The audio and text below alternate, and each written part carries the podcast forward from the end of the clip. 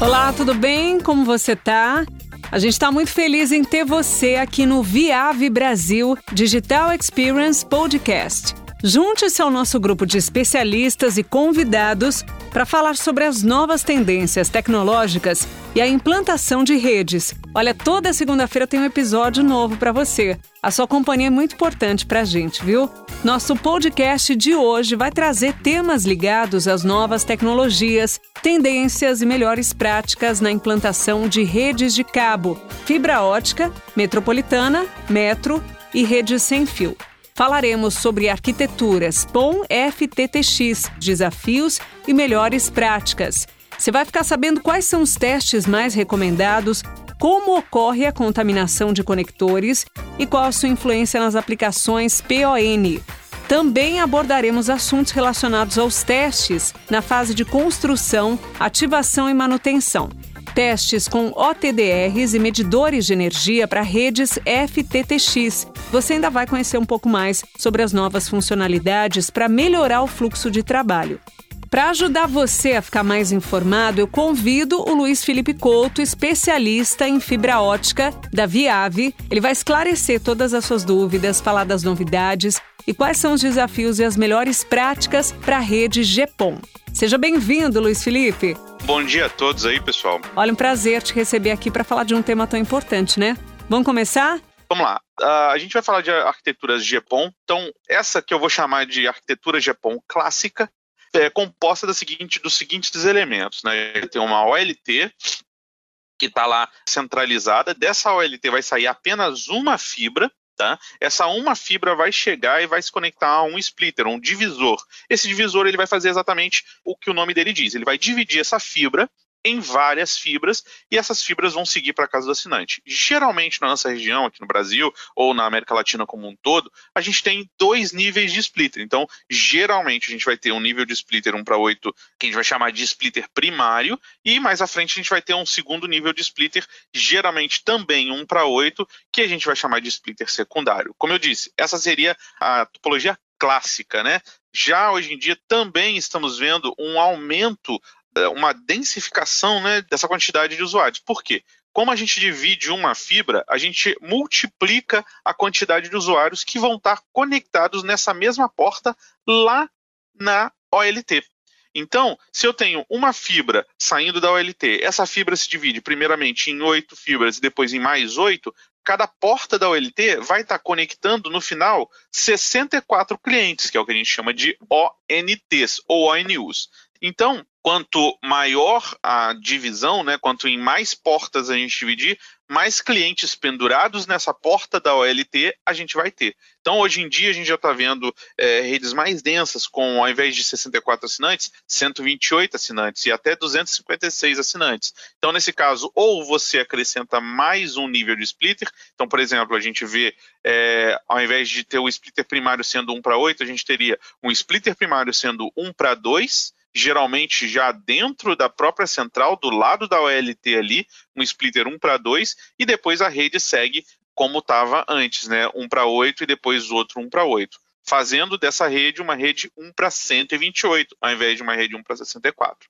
Beleza? Então, essa é a rede é, GPON clássica. A diferença entre a rede GPON e a rede ponto a ponto, nesse sentido, é que é, numa rede ponto a ponto, geralmente a gente vai transmitir só o 1550 ou só o 1310 em uma fibra, né? Nesse caso, a gente vai transmitir mais de um comprimento de onda por fibra, que a gente vai transmitir o 1490, que vai levar voz, vídeo, IP e dados para os clientes, da central da OLT para as ONTs. A gente vai transmitir o 1310, que vai fazer o caminho inverso, vai trazer tudo que os clientes estiverem fazendo, que vai ser o upload, ele vai enviar das ONTs para a OLT através do 1310 e a gente pode ter o 1550, que é um comprimento de onda separado para se transmitir vídeo RF, vídeo analógico. Lembrando que esse vídeo entra a parte da OLT, você tem que adicionar ele utilizando um WDM, que é como se fosse um Y, né, com duas portas de entrada e uma porta de saída. Beleza? Então aqui a gente tem esses comprimentos de onda diferentes, na, todos os comprimentos de onda é, numa mesma fibra, tá? E em direções diferentes. Então, isso é uma grande diferença, beleza? Então, essa é a configuração básica clássica que eu estou chamando da rede GPON na nossa região aqui. E aí, a gente vai ter uma topologia mais ou menos assim, tá? A gente vai ter a, a OLT, a gente vai ter um DGO ali perto da OLT, dentro do mesmo prédio, vai ter algumas emendas, talvez, no caminho, tá? E aí a gente vai ter o primeiro nível de splitter, nosso splitter primário, o segundo nível de splitter, que é o splitter secundário, né?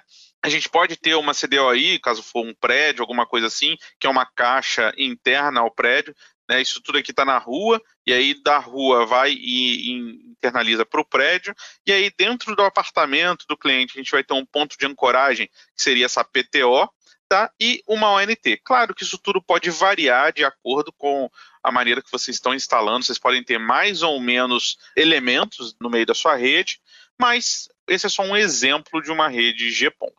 O que eu quero mostrar aqui é que a gente vai ter um gargalo na rede GPON. Esse gargalo vai ser a nossa perda máxima. Então, a gente vai ter um limite de coisas que a gente pode adicionar, que vão sempre adicionar perda, para a gente não infringir os nossos limiares. Por exemplo, nesse meu exemplo aqui, a potência de saída média da OLT tem 3 dBm positivo e a sensibilidade da ONT é de menos 27 dBm, tá? Então, é, se eu fizer as contas aqui, de 3 positivo até menos 27, eu tenho um total de 30 dB para gastar.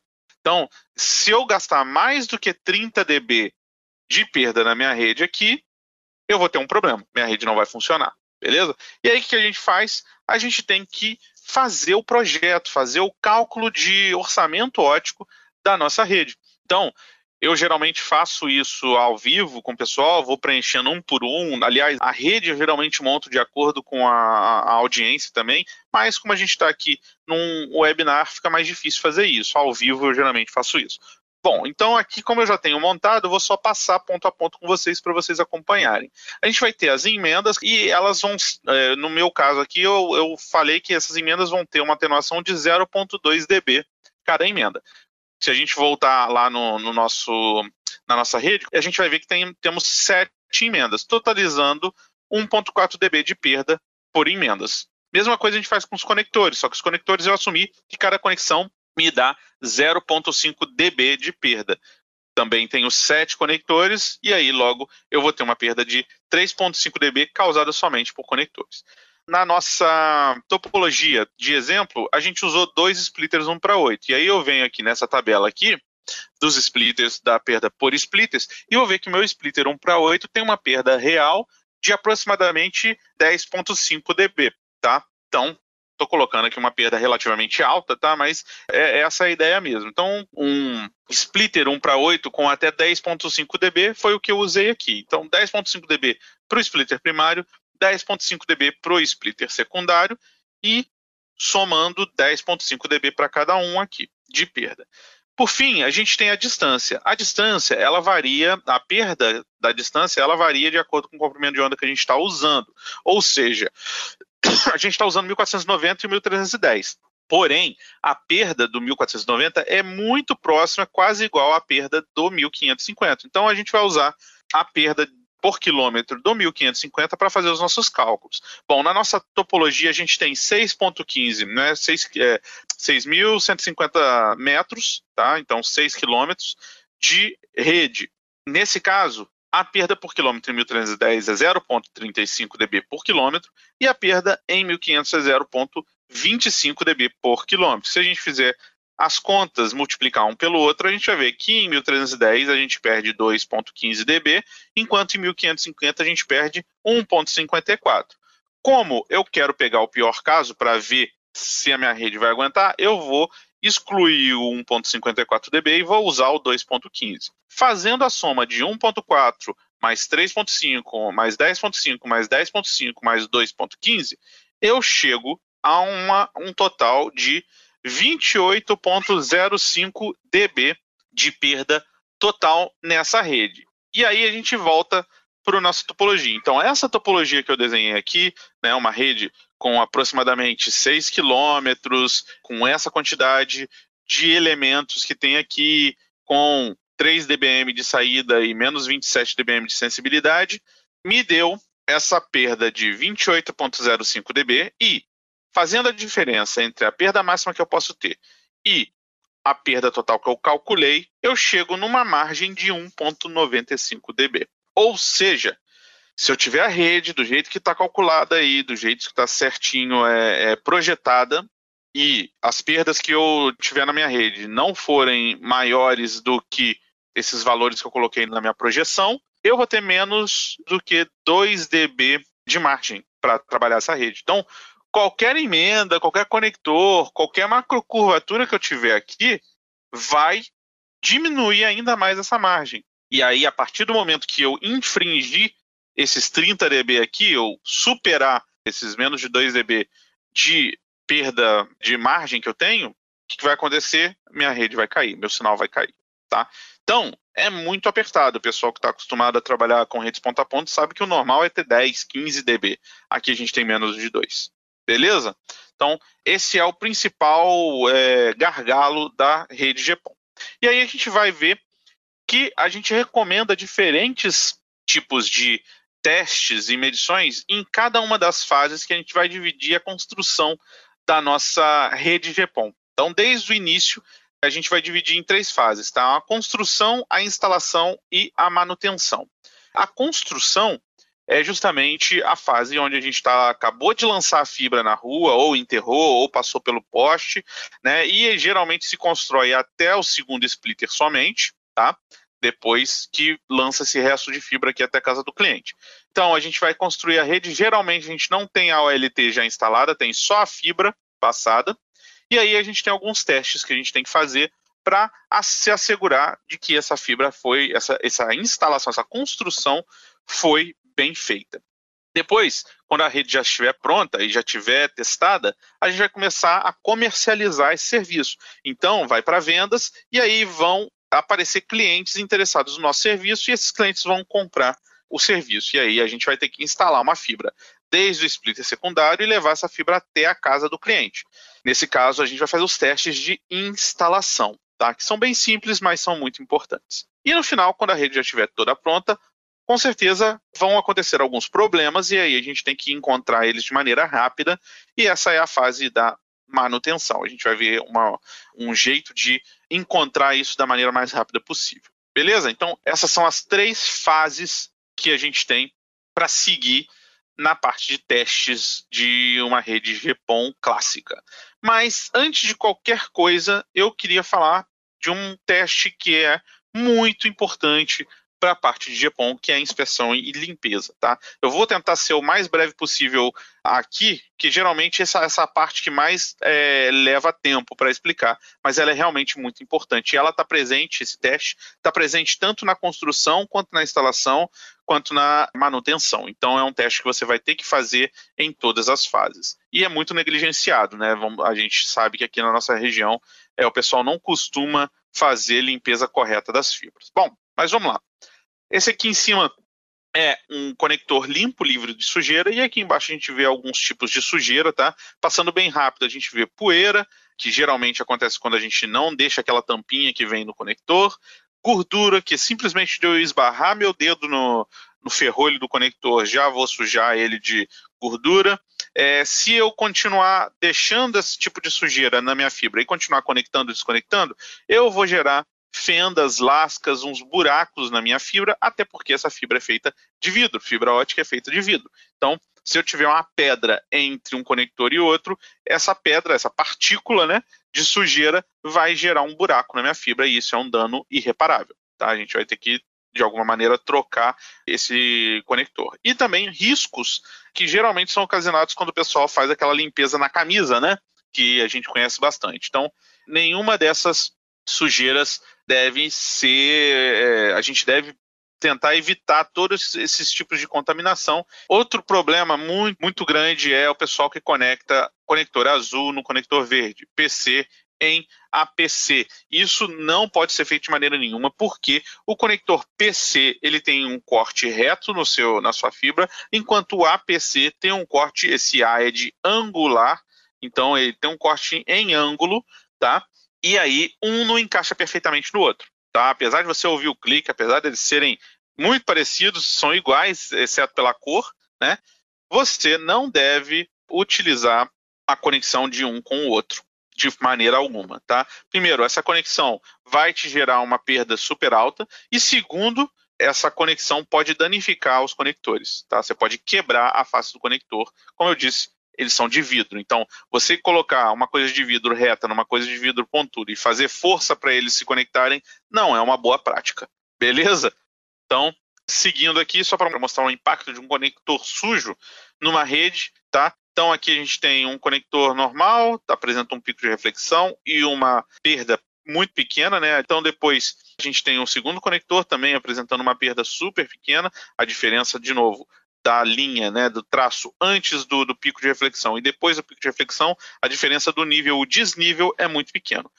Já com o conector tá sujo, o que, que acontece é que a gente tem um pico de reflexão muito alto, ou seja, a luz bate nessa sujeira e volta, e a gente tem uma atenuação imensa, nesse caso de quase 5 dB de perda, beleza? Então, esse é o problema dos conectores sujos. Esse aqui é um caso que eu sempre coloco nas apresentações porque aconteceu comigo mesmo, muito tempo atrás, e foi numa rede que nem era GPON. Era uma rede 10 GB, ela era nova, e ela estava. Não, não, eles conectaram, eles tiraram todos os equipamentos novo, novos, vieram de fábrica, tiraram o pet cord lacrado do saquinho e simplesmente conectaram tudo. E ela nunca funcionou. E aí o, a empresa estava querendo fazer o fornecedor da XFP trocar a XFP, falando que a XFP que ele tinha colocado era de uma potência muito baixa e que era isso que estava causando problema, porque a fibra estava íntegra, íntegra, e aí realmente a fibra estava íntegra, foi feito os testes de UTDR e a fibra não estava rompida nem com nenhuma atenuação. Logo, se assumiu que o problema era da XFP. Então, o pessoal é, chamou a gente lá para poder dar uma olhada e a primeira coisa que eu fiz foi fazer a inspeção dos conectores, dar uma olhada para ver como é que eles estavam. Então, a gente limpou quatro conectores ou duas conexões. Fizemos isso no ponto A e fizemos isso no ponto B. Então, após limpar esses oito conectores, a gente economizou 16 dB e a rede subiu. Então, é, ah, mas a rede é nova, não precisa limpar, precisa sim. Tá? A maioria das vezes vem sujo de fábrica e você sempre tem que inspecionar e limpar. E só limpar não significa que ficou limpo. Então, por isso que a gente tem que inspecionar, para saber se ficou limpo. E lembrando também, não adianta nada eu limpar ou inspecionar e limpar só o macho e não limpar a fêmea. Tem que limpar os dois. Se eu limpar só um lado, a partir do momento que eu conecto o lado sujo, suja o lado que, que você acabou de limpar e não serviu de nada a sua limpeza. Beleza? Então, a gente vai fazer exatamente assim. A gente vai inspecionar, verificar se ficou limpo. É, não, a gente vai inspecionar, verificar se está limpo. Não está limpo? Vou limpar. Vou inspecionar de novo e verificar se a minha limpeza foi bem feita, se ela ficou limpa. Ah, não ficou? Vou limpar de novo. E vou inspecionar de novo para ver se dessa vez ficou limpo. Ah, dessa vez ficou. Limpei o macho e a fêmea? Posso conectar. Então, esse é, é, essa é a ordem que a gente vai fazer os nossos testes, beleza? Então, feito isso, em todos os conectores da nossa rede, a gente vai garantir que o problema não, é, que a gente não vai gerar uma atenuação é, excessiva nesses conectores, ok? Então, essa é a melhor prática que eu posso recomendar possível para redes de EPON. E aí a gente vai para a parte de construção, né? Vamos falar daquelas três fases que a gente falou lá no início. Então, a fase de construção, como eu falei, é a fase que a gente acabou de lançar a fibra, geralmente até o segundo nível de splitter, e aí a gente vai fazer a inspeção dos conectores todos, como eu falei, e depois de fazer essa inspeção, a gente vai fazer primeiro o teste de perda de inserção, ou seja, a gente vai conectar uma fonte de luz aqui. Eu não recomendo usar a OLT como fonte de luz, tá? Tem muita gente que faz isso. Simplesmente mede a potência da OLT, vê se está chegando à potência correta. O problema de fazer isso é que a OLT, a, a potência que ela manda, ela, é, ela pode variar por datasheet, ela pode variar muito. Então, ela pode ser de 1,5 até 5, por exemplo. Você vai ter, então, é, uma variação de 3,5 dB aí. Isso é muita coisa. É mais do que a margem que a gente calculou lá no nosso orçamento ótico. Então, nesse caso, é, eu não recomendo usar o LT, eu recomendo você pegar um equipamento super simples, que é uma fonte de luz estável. Essa é um, um equipamento bem pequeno, e essa fonte de luz não é a fonte de luz visível, tá, pessoal? Não é o VFL, não é aquela luz vermelha. É uma fonte de luz estável, e aí você vai selecionar ela lá, vai colocar mil, é, 1550 ou 1310 nela, e ela vai estar tá lançando luz de maneira estável até o, na, na, sua fibra. Né? Então você vai vir aqui na outra ponta, vai ligar um power meter e vai medir é, a potência dessa luz que está chegando para você. Ou vai fazer o cálculo e ver a perda que você está tendo desde o momento que você é, lançou a luz até aquele ponto. Essa luz ela tem que estar tá de acordo com aquele orçamento ótico que a gente calculou, tá? Então a gente vai fazer o cálculo até o segundo splitter, né? E vai ver, ah, tem que ter 25 dB de perda ou tem que ter 20 dB de perda no máximo. Se eu tiver mais do que isso, eu não posso aceitar. Eu tenho que vir aqui e corrigir o problema que, e descobrir qual foi o problema, por que, que ela está gerando mais perda do que deveria e corrigir esse problema. Tá? Esse é o momento de fazer essas correções. Esse é o momento de acertar toda a rede, porque eu não tenho nenhum cliente conectado nessa rede ainda. Eu tenho só a rede que acabou de ser construída. Então, para fazer qualquer tipo de correção, consertar qualquer problema, essa é a hora. Beleza? Então a gente vai vir vai fazer esse teste em todas as portas do nosso splitter secundário. Porque pode ser que uma das portas esteja suja ou danificada, apesar de eu ter limpado, apesar de eu ter inspecionado. Então, a gente vai testar todas as portas. Se todas as portas apresentarem o mesmo valor ou um valor muito próximo, né? Ou seja, as portas estão todas ok, aí eu posso lançar o meu teste OTDR em uma só porta, ou seja, eu não preciso lançar um OTDR em cada uma das portas do meu splitter secundário, porque vamos supor que meu splitter secundário tenha oito portas, se eu lançar oito traços OTDR, um em cada porta, eu vou ter oito traços iguais. Tá? A gente já fez o teste com o Power Meter, já, já verificou que todas as portas estão ok. Nesse caso, eu posso lançar um teste OTDR só. Então, eu estou economizando tempo. Beleza? Então, ó, eu fiz esse teste OTDR. Com o teste OTDR, eu vou pegar a perda de cada emenda, a perda de cada conector, a perda de cada splitter. Eu vou detectar uma macrocurvatura, se tiver alguma, e eu vou saber a distância da minha fibra.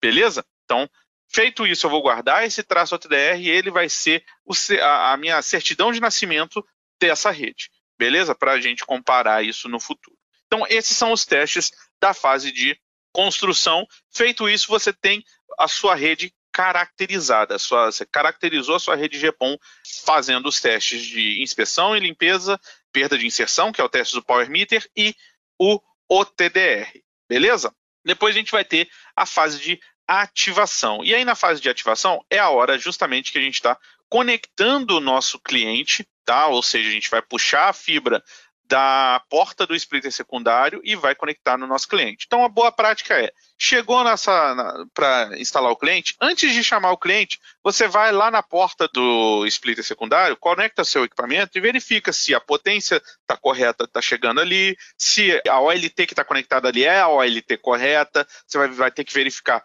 qual é a OLT que está conectada ali, que está chegando ali, pode acontecer casos de fibras cruzadas e está chegando uma OLT que não é a correta ali, e aí quando você for conectar ao seu cliente, ele não vai subir, mas isso aí a gente vai falar mais para frente na apresentação. Então, isso tudo antes de chamar o cliente. Verificou que está tudo certo? Aí você simplesmente puxa ali a fibra até a casa do cliente e faz a conexão e refaz as medições para ver se não ficou nenhum problema nessa fibra que você acabou de puxar. Beleza? Então aí você vai conectar ali só o NT e vai fazer o teste de ativação, que é basicamente verificar as potências que estão chegando na ONT, as potências que estão saindo dessa ONT e verificar o status dessa ONT para saber se ela está se comunicando bem.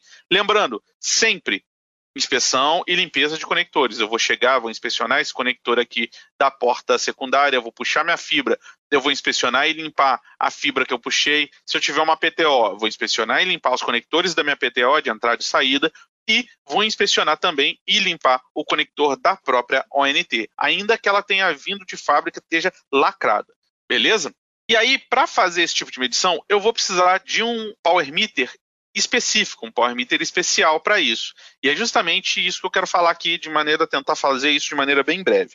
Por que, que eu preciso de um power meter específico? Por que, que eu não posso usar o meu power meter normal? Então, o power meter normal é o power meter que a gente chama de power meter de banda larga, o power meter broadband, tá? Broadband power meter. Então, quando eu tenho um power meter broadband, esse tracejado vermelho aqui é o filtro, entre aspas, do meu power meter, tá? Esse filtro, ele é largo, tá vendo? Por isso que ele chama power meter de banda larga. E aí ele vai pegar tudo que está debaixo desse, desse tracejado, ele vai pegar e vai somar. E aí quando eu tenho só o 1490 no GPON, né? Aí ele funciona perfeitamente para mim. Por quê? Ele vai pegar só o que está aqui, só o 1490, e vai mostrar o valor lá na tela do Power Meter, por exemplo, menos 19 dBm, ou seja, está mostrando corretamente. Agora, se por acaso eu tenho o 1550 também ativado na minha rede, ele não vai me mostrar o valor correto. Porque, além de estar tá pegando a potência do 1490, ele vai estar tá pegando parte da potência do 1550 também. E aí ele vai me mostrar uma potência muito maior do que o que realmente é. Lembra que antes ele estava mostrando menos 19? Agora ele está mostrando menos 7. Ou seja, minha potência está maior. Porque eu estou pegando potência aqui também do 1550. Então, isso não vai funcionar para mim. Para eu poder medir corretamente essa, essa potência, eu tenho que ter um power meter especial. A mesma coisa vai acontecer quando eu tiver XGPON na nossa rede, tá? Então a gente não falou nada disso, por enquanto a gente está falando de GPON, mas no XGS-PON ele vai ter obrigatoriamente o comprimento de onda de 1577 nanômetros. Esse é o comprimento de onda utilizado pro, no downstream da, é, da rede XGPON. E provavelmente a gente vai ter rede XGPON, que é o 10 gigapon, ao mesmo tempo que o GPON. Beleza? Então, nesse caso, a minha rede vai ser ambas GPON e XGS-PON. E aí, nesse caso, obrigatoriamente eu vou precisar de um power meter específico que é chamado power meter seletivo. Por que, que ele é o power meter seletivo? O power meter seletivo, ele não tem aquele filtro largo, ele tem um filtro para cada comprimento de onda. Mas deixa eu voltar aqui só para explicar uma última coisa muitas das vezes a gente fala, ah, mas eu selecionei o comprimento de onda certo ali, eu coloquei 1490, por que está errado? Quando você está selecionando num Power Meter Broadband, quando você está selecionando ali na tela do Power Meter a comprimento de onda que você quer medir, o que, que você está fazendo nada mais é do que centralizar esse filtro no comprimento de onda que você quer medir. Se você colocar ele em 1577, você vai simplesmente andar com esse tracejado e colocar ele aqui, centralizado nesse comprimento de onda aqui. Como ele está centralizado em 1490, eu estou pegando parte somente dessa potência aqui do 1577. Tá? Se ele tivesse centralizado em 1577, eu estaria pegando a potência de 1577 toda, mas também estaria pegando parte ou uh, a potência do 1490 inteira, tá? Então, isso é só se, quando você seleciona no Power Meter Broadband o comprimento de onda ali na tela, a única coisa que você está fazendo é centralizando esse filtro. Beleza, e aí quando a gente vai para o nosso Power Meter seletivo, o que a gente tem é filtros específicos para cada comprimento de onda. Então, no caso de ter 1490 e 1550, eu tenho um filtro para 1490 e um filtro para 1550. E aí, na tela do Power Meter, ele vai me mostrar separadamente um valor de potência para cada um. Então, aqui ele vai me mostrar corretamente que a potência do 1490 é menos 19 e a potência do 1550 é menos 3 dBm. Beleza? Então aqui eu estou medindo corretamente. Tá? E aí, se eu tenho o XGPON, mesma coisa, ele vai mostrar a potência para o 1490 e a potência separada para o 1577. Tá? Ah, mas como é que eu faço para medir o 1310? Bom, o 1310 ele é outro problema. Por quê?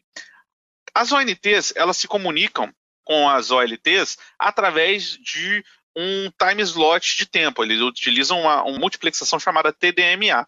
Então, para que isso funcione, cada ONT ela vai se sincronizar ali, a partir do momento que ela é conectada com a OLT, ela vai sincronizar com a OLT e a OLT vai ceder uma fatia de tempo, né, um time slot para essa ONT. Então, quando essa ONT ela é adicionada ou removida, esse relógio está sempre se modificando. Porque se eu tenho 64 ONTs, eu preciso dividir esse relógio em 64 posições. E aí eu vou ter que esse relógio ele vai ter que andar pelas 64 posições. Agora, se eu tiver menos do que isso, eu posso reaproveitar e realocar essas posições e aí eu não preciso utilizar 64 posições. Se eu tiver só quatro uh, ah, ONTs conectadas na minha rede, eu posso ter esse relógio dividido só em quatro fatias. E é muito melhor do que dividir ele em 64, sendo que eu não estou usando a 64. Beleza? Então isso é o TDMA. O Power Meter seletivo, ele tem duas portas. Por quê? Para que a ONT é, fique funcionando, ela tem que estar tá em comunicação constante com a OLT.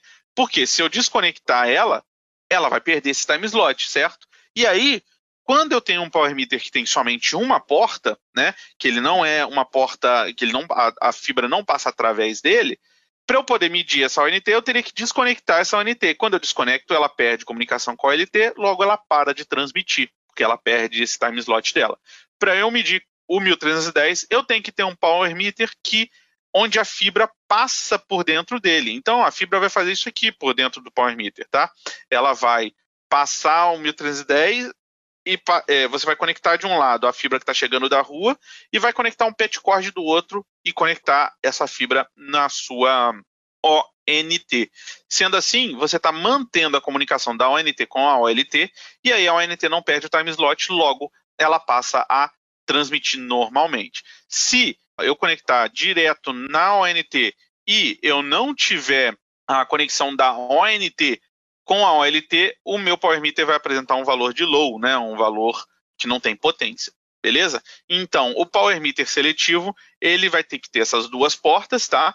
Ele está preparado também para tra trabalhar no modo de rajada, ou seja, ele só vai pegar e medir a potência quando a sua ONT estiver transmitindo. Quando ela não estiver transmitindo, ele para de medir, para não medir uma potência errada. Beleza? E como eu falei, ele vai ter um filtro para cada janela. E aí, esse é o Power Meter seletivo. Como eu falei, você vai conectar uma fibra da rua na porta OLT e vai conectar a fibra, um, um PET cord, tá? Da porta ONT do seu equipamento até a sua ONT. Beleza? Feito isso, você vai conseguir medir 1310, 1490 e 1550 se você tiver, porque ele vai ter um filtro para cada uma desses comprimentos de onda. Beleza? E aí, se eu tenho 1550, eu vou conseguir medir os três comprimentos de onda. E aí, se eu estou trabalhando com um XGS-PON, eu vou conseguir medir o upstream do XGS-PON, que é 1577, e, ou, perdão, o downstream do XGS-PON, que é 1577, e o upstream do XGS-PON, que é 1270, ao mesmo tempo que eu estou medindo o up e o down do meu GPON. E aí, se eu tiver o 1550, olha só, eu vou conseguir medir todas as cinco janelas de transmissão.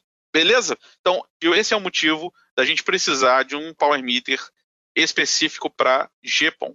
Bom, e aí, depois de fazer os testes da parte de instalação, a gente vai para manutenção, que é onde a gente vai ter algum problema. Então, na fase de manutenção, basicamente a gente tem que fazer de tudo um pouco. A gente vai inspecionar e limpar os conectores, a gente vai medir as potências em ambas as direções e a gente vai ter que usar um ATDR para descobrir onde é o problema. Só que esse ATDR ele não pode ser em 1310, 1550, como a gente está acostumado. Ele tem que ser em ou 1625 nanômetros ou 1650 nanômetros, ambos filtrados para não sofrer nenhum impacto da nossa transmissão.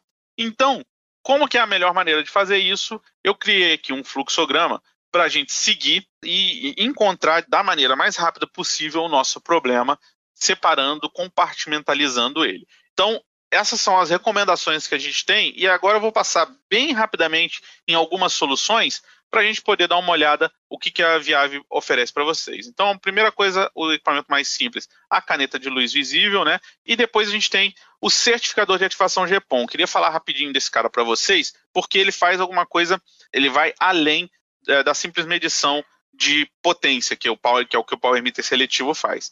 Esse cara, ele consegue ver algumas coisas em tempo real na rede. Então ele consegue saber se a ONT, tá, qual é o status daquela ONT, se ela está ativada, se ela está desativada, se ela está não registrada, ele consegue saber isso. Ele sabe o serial number ou, ou ONT ID da sua ONT, mas ele também sabe o ONT ID da sua OLT, perdão, OLT ID da OLT, ou seja, ele sabe qual é a OLT que está sendo conectada ali. Então, ele também consegue medir em tempo real a perda de inserção e ele consegue se autoconfigurar baseado nas configurações da sua própria rede, tá? Ele faz isso através do protocolo GPON, que ele tem acesso e ele consegue, a partir de cada ponto do protocolo GPON, ele consegue se estruturar e absorver informação para poder se autoconfigurar, para poder saber os PON ID, né, tanto da OLT ID ou a ONT ID, enfim, tudo isso ele retira desse campo aqui que se chama PON ID. Então, para esse equipamento funcionar perfeitamente, a sua OLT, o seu sistema de OLT ONT, tem que estar tá com o PON ID funcionando. Isso foi o PON ID foi uma adição ao protocolo que foi feita em 2012, tá? Então isso já está disponível desde 2012. É geralmente um opcional do seu provedor de seu fornecedor de ONT ou OLT. E aí a ONT eu falei que ele consegue ver o status da ONT porque a ONT pode estar com status lógicos diferentes. Ela pode estar ativada né? E aí, se ela estiver ativada, está funcionando normalmente, mas ela também pode estar desativada. Tá? Se ela estiver desativada, o seu, o, o, apesar da potência estar tá toda correta, os conectores estão todos limpos, a fibra está íntegra, você vai conectar essa ONT ali, ela não vai funcionar porque ela está desativada. Geralmente uma ONT é desativada, por exemplo, quando alguém não paga a conta, né? Então eu vou desativar o serviço daquele cliente. Ele vai continuar recebendo ali a potência dele normalmente, né? Mas uma das maneiras de você simplesmente desativar é desativar a ONT. E aí ela não vai funcionar. Ou ela pode estar não registrada. Geralmente, as ONTs são aprovisionadas numa OLT específica, para simplesmente ter um controle da minha rede. Eu não posso sair com uma ONT da minha casa, chegar na casa do meu vizinho ou do, de uma outra pessoa, conectar e ela funcionar. Então, as ONTs são registradas, são aprovisionadas em OLTs específicas. Nesse caso, se uma ONT está aprovisionada numa OLT que não é a OLT que está chegando ali para ele, ela não vai funcionar, porque ela vai aparecer como não registrada. E a gente tem dispositivos que são chamados de Alien. É, esses dispositivos são dispositivos que não são reconhecidos pela OLT, mas podem ou não funcionar. Então esse é o pior caso, porque eles são instáveis. Você pode estar, por exemplo, conectando uma, vou chutar aqui, tá? Uma, uma, para não falar nomes, eu vou colocar uma ONT de um provedor, de um fornecedor A, numa OLT de um fornecedor B. E aí elas não se comunicam perfeitamente, isso pode gerar problemas. O técnico pode sair, deixou a internet, o sistema funcionando para o cliente e a partir do, do, momento que ele saiu, cinco minutos depois, esse mesmo cliente está ligando para poder pedir para voltar lá porque ele já está sem internet. Tá? Então isso pode ser um caso desses. Bom, e para todos esses casos, o OLP 88, que é o nosso certificador de ativação GPON, ele vai servir. Por quê? Por exemplo, ele vai mostrar aqui qual é a OLT correta. Então, digamos que eu venho aqui instalar o meu cliente e a OLT que ele deveria ser instalado seria a 4F. Quando eu conecto o meu equipamento lá, de cara eu já vejo que ele está na, na OLT 1B, ou seja, o que aconteceu? Aconteceu uma troca de fibra, uma fibra trocada aqui no meio e nenhum cliente que estiver conectado nessa OLT vai funcionar corretamente. Vai ter que ser feita uma modificação ou na fibra ou no projeto. Também ele vai mostrar como eu falei, se a ONT está ativada ou se ela está registrada ou não registrada. Então você vai ver isso de cara, tá? Eu já passei um problema de ficar dois dias procurando, é, uma vez em campo com, com o pessoal, com os técnicos, a gente não sabia, a potência estava tudo certo, tudo, tudo perfeitamente, foi antes da gente ter esse equipamento, e aí a gente ficou lá fazendo os testes e no dia seguinte a gente simplesmente chegou à conclusão de que as ONTs, nenhuma das seis ONTs que a gente pegou estavam registradas na OLT. A gente pegou, ligou para o NOC, mandou registrar a ONT tal na OLT tal e pronto, funcionou. Então, com esse equipamento a gente descobriria em questão de segundos qualquer problema mas ele também funciona como um power meter, então ele vai medir a potência, só que ele mostra de uma maneira muito interessante. Ele vai mostrar que como passa falha, porque ele já automaticamente se configura, né? Então ele pega ali a classe ODN daquela rede vai se configurar como passa falha baseado naquela classe ODN, ou seja, você não precisa configurar nada manualmente, tá? E ele vai mostrar assim. Se eu quiser saber com mais detalhes, é só eu apertar, ele tem a tela touchscreen, eu aperto aqui, por exemplo, no 1310, e ele vai mostrar essa tela aqui de baixo, mostrando que a margem inferior está aqui, a margem superior está aqui, e a minha potência medida está aqui. Então eu estou medindo a potência de 0,57 dBm e essa potência está a 0,07 dB da minha margem inferior. Ou seja, eu estou quase infringindo a minha margem inferior. Essa potência está aparentemente muito baixa. Então, com isso eu tenho uma noção do quão próximo eu estou das minhas margens inferior e superior.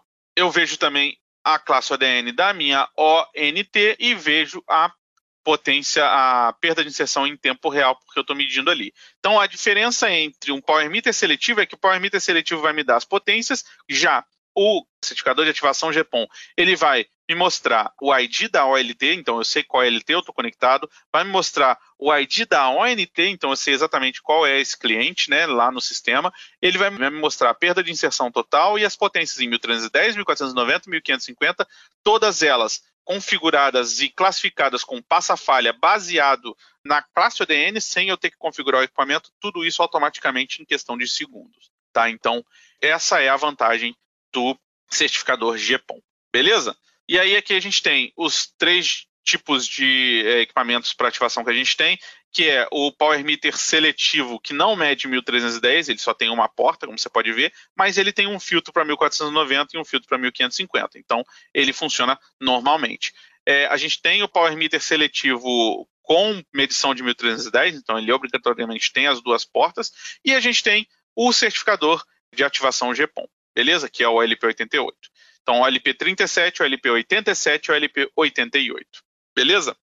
E por fim, a gente chega no nosso OTDR, e o OTDR, como todos sabem, serve para medir a rede e verificar cada elemento, a distância, a atenuação, a reflectância de cada elemento. Em GPON, a gente tem uma particularidade que a gente não pode ou a gente não deve medir é, da central para o assinante, como a gente está geralmente acostumado faz, a fazer em redes ponta a ponta. Por quê? Se eu medir da OLT para a ONT, a gente sabe que o final de fibra em um OTDR ele é um pico de reflexão, depois puro ruído. Então, se eu fizer essa medição, eu vou ter no meu caso aqui, uma rede 1 para 8, 1 para 8, uma rede 64, eu vou ter 64 picos de reflexão e depois do primeiro pico de reflexão já tem ruído. Ou seja, eu vou ter um traço que não dá para identificar absolutamente nada. Então, se eu quiser entender é, a rede GPON corretamente, eu tenho que fazer a medição do cliente para a central, e aí, nesse caso, eu vou ter apenas um final de fibra e o meu traço vai ser mais ou menos assim. Tá? Então, a gente vai fazer esse teste sempre do cliente para a central. Lembrando que quando a rede está apagada, eu faço o teste 1310, 1550 para descobrir uma macrocurvatura. Tá? Não preciso fazer o teste 1490, porque o 1550 é praticamente igual o resultado do 1490. E se eu estou trabalhando numa rede ativa, eu vou fazer o teste em 1625 ou 1650. Além disso, os equipamentos mais novos eles vêm com uma série de é, funcionalidades já como Wi-Fi, Bluetooth, é, eles já vêm com acesso remoto, é, eles já vêm com acesso à nossa nuvem que chama StrataSync, gratuitamente. Você consegue acessar ele através do seu computador, ou através do seu tablet, ou através do seu celular, enfim. Tudo isso já vem nos nossos equipamentos é, mais recentes, tá? E aí também já vem o SLM, que é a visualização em formato de diagrama unifilar. Só que a gente tem um, uma, um especial, um SLM especial, que ele é feito para GPON. Nesse caso, esse FTTH, SLM, que é como ele chama, ele vai permitir que a gente faça os testes através dos splitters em pulsos diferentes numa mesma fibra. Ele vai conseguir medir é, um pulso largo e também pulsos curtos. A gente lança até seis pulsos diferentes numa mesma fibra automaticamente. Tá?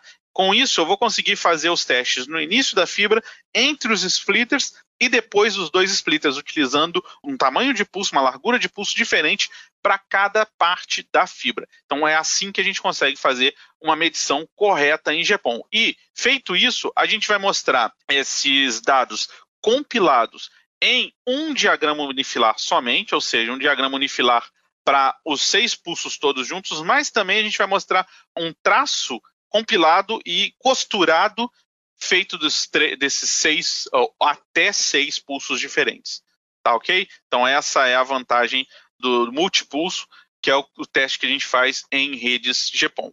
E a gente também tem uma última adição que a gente fez recentemente, que é um suporte a redes desbalanceadas. Só para vocês terem uma ideia, uma rede desbalanceada, você vai ter splitters desbalanceados, que são esses splitters que têm saídas diferentes, por exemplo nesse splitter aqui, ele é um splitter desbalanceado 90-10, ou seja, em uma porta vai sair 10% da minha potência, na outra porta vai sair 90% da minha potência. Então, na porta que tem 10% da potência, eu vou ligar um splitter 1 para 8, e esse splitter 1 para 8 vai ligar 8 ONTs.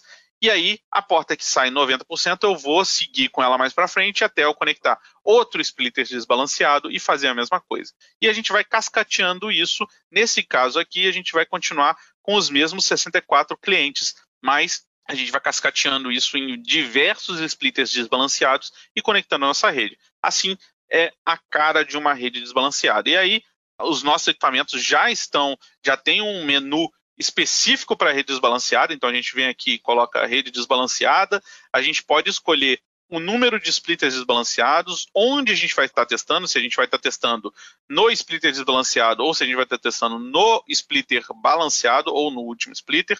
Então a gente vai mostrar onde a gente está testando a nossa rede. Aqui a gente vai colocar quais os splitters que a gente tem na rede. Então aqui a gente tem sete splitters desbalanceados, 3 90-10, 1 85-15, 1 80-20, 1 70-30 e 1 60-40. Tá? Que é exatamente o que a gente tem aqui nessa rede.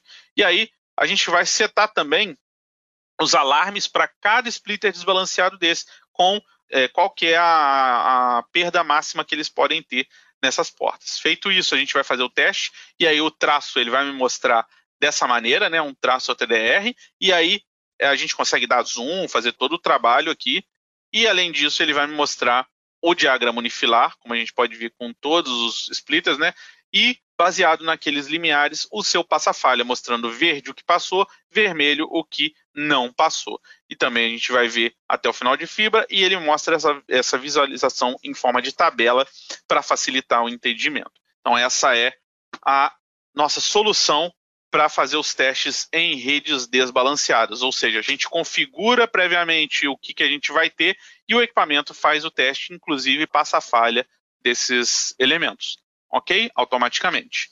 Bom, pessoal, eu acho que eu fiz a apresentação mais corrida da minha vida. fiz aí bastante acelerada, falei bastante, já não estou conseguindo nem falar direito mais, e a gente chegou à parte de perguntas. Então, vou abrir aí para a Enise me falar se tem alguma pergunta, se o pessoal conseguiu entender ou se eles vão ter que escutar de novo essa apresentação depois em modo desacelerado. Oi, Luiz. Primeiro eu agradeço, agradeço a, a, tua, a tua apresentação, corrida, mas acredito que você cumpriu aquilo que você precisava passar. E a gente tem algumas perguntas sim. Tem uma pergunta aqui do Moacir que ele fala: em splitters 2 por 8 redundante, a perda é a mesma? Boa pergunta, excelente pergunta. Vamos lá. 2 por 8 é um outro tipo de splitter, ele é balanceado, não é desbalanceado, mas ao invés de ter uma perna de entrada só, ele tem duas, tá? Para o pessoal fazer algum tipo de redundância ou ter algum acesso a essa rede no meio dela, tá? Se essas duas portas estiverem conectadas a uma fibra de tamanho real e tudo mais, elas vão apresentar, se você lembra que a gente está fazendo o teste sempre da ONT para OLT, tá? Então, se a gente fizer esse teste, ela vai pegar um, a, a, perda normal do splitter ali, tá? Ele vai ter uma perda diferente de um splitter 1 para 8, mas ambas as duas pernas, se elas estiverem conectadas numa fibra idêntica, que chega até a mesma distância, eles vão apresentar uma perda normal. O que acontece muitas vezes é que essa segunda perna do splitter, ela está solta, né? Quer dizer, ela não está conectada, ela está como reserva ali, né? E aí, nesse caso, o splitter vai apresentar um pico de reflexão logo depois ali. Os nossos OTDRs, eles já são preparados para você configurar splitters 2 para X, né, no 2 para 4, 2 para 8, 2 para 16, e quando você configura eles assim, eles já estão esperando é, esse pico de reflexão e ele, esse pico de reflexão não vai ser apresentado como um elemento extra, por exemplo, não vai ser apresentado como um conector no seu traço, ele vai ser é, anexado ao splitter 2 para X, beleza? Então, realmente é assim que, que funciona. Mas ótima pergunta. Tem mais alguma aí, Sim. Qual a maneira com o melhor custo-benefício para a limpeza das, de portas, visto o preço atual das canetas? A pergunta do Ricardo. Pois é, cara. Então, a gente tem as canetas que elas são excelentes para fazer uma limpeza rápida e o mais importante, para limpar macho e fêmea. Essa é a grande vantagem das canetas, porque realmente, se a limpeza estiver difícil de girar, a caneta não vai funcionar muito bem. Mas, para limpar fêmea, é a única solução que eu conheço além do cotonete, tá? Cotonete específico, tá, gente? Não vamos pegar o cotonete Johnson Johnson lá e passar na fibra, não, tá? Cotonete específico para limpeza de fibra ótica. Bom, infelizmente, a caneta eu acredito que é, é, para fazer limpeza de macho e fêmea é o melhor custo-benefício. Agora, para fazer limpeza só de macho, né, só dos conectores, existem as flanelas específicas de limpeza de fibra ótica, junto em conjunto com o removedor, né, aquele esqueci o nome agora, mas o, o, removedor, né, que o pessoal usa, é um, um, um líquido específico, você joga ali na flanela, não é para jogar direto na fibra, não adianta nada, é só desperdício. Você joga ali na flanela e você pega a fibra e limpa na flanela, tá? Essa flanela é específica, esse removedor é específico. Eu realmente não sei exatamente os preços desses equipamentos, tá? Mas talvez eles estejam mais baratos no longo prazo do que a caneta, porque a caneta dura ali 500 e poucas limpezas, enquanto acredito que a flanela e o limpador, o removedor, pode durar talvez um pouco mais, não sei. Mas enfim, é, o objetivo de estar falando disso é que a caneta consegue limpar macho e fêmea. Esse kit de flanela e removedor, apesar de limpar sujeiras com que estejam mais agarradas com mais facilidade do que a caneta, não limpa a fêmea. Então, é uma questão de é, necessidade, assim, um ou outro. Infelizmente, essas são as opções que a gente tem no mercado, pelo menos as que eu conheço. Beleza? Mas é extremamente importante, como a gente viu aqui na apresentação. Mais é, alguma? A gente tem mais uma pergunta é, a respeito do LP 87. Pergunta okay. sobre a porta BB ou PM serve para quê? Aquela porta que fica entre a porta OLT e a ONU. Legal. Boa pergunta também. Essa porta é uma porta, é um power meter broadband que a gente incluiu no LP87.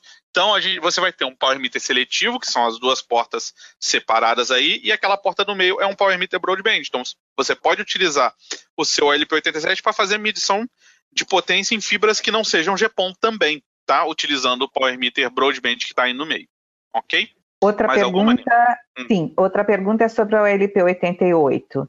Ele okay. detecta o ID de qualquer fabricante de OLT e ON, ONT? Sim, se ele estiver disponível. Tá? O grande problema que existe é que a maioria das vezes o fabricante não disponibiliza por default o POM ID. Tá? Então, eu já fiz testes em Nokia e Huawei até hoje, só, só para citar os nomes que eu já testei com o POM ID funcionando.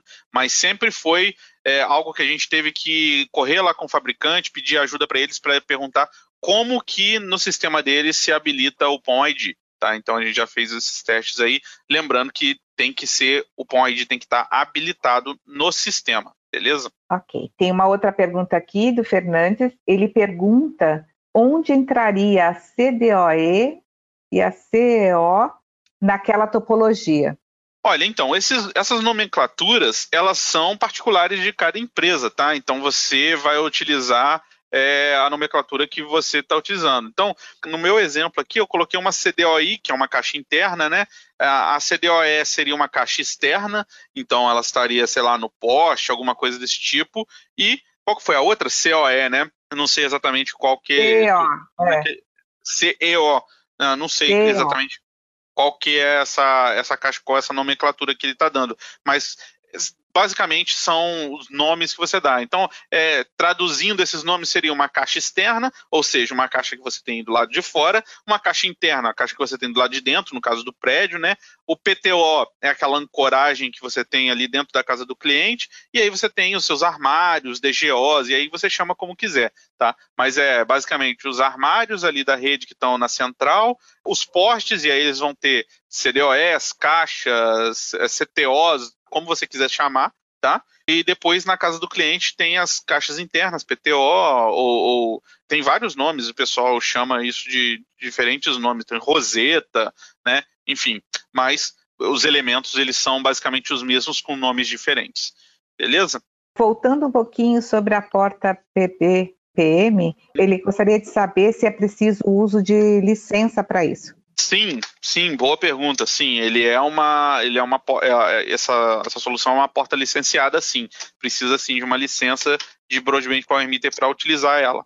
Tem que, você pode comprar junto com o equipamento ou pode comprar futuramente. Ok, mais uma pergunta. Se você indica uma boa máquina de fusão? Aí eu acho que é melhor perguntar para os nossos canais de venda, os nossos, os nossos, os nossos parceiros, porque eu realmente, como eu não, não sou fornecedor de máquina de fusão e tudo mais, eu não posso nem ter uma opinião formada sobre isso. Beleza? E Muito obrigado, gente. Abraço. A gente bateu um excelente papo com o Luiz Felipe Couto, ele esclareceu muitas dúvidas, falou sobre novidades e mostrou quais são os desafios a serem vencidos e como realizar as melhores práticas na rede GPON. Se você tiver alguma solicitação ou orçamento, pode nos contatar via WhatsApp no número 11 991 537 426. Nós nos despedimos de você, mas olha, segunda-feira tem um novo conteúdo no ar. A gente fala sobre alinhamento de antenas com Everton Souza. Não perca, o próximo programa tá demais. Até breve, tchau!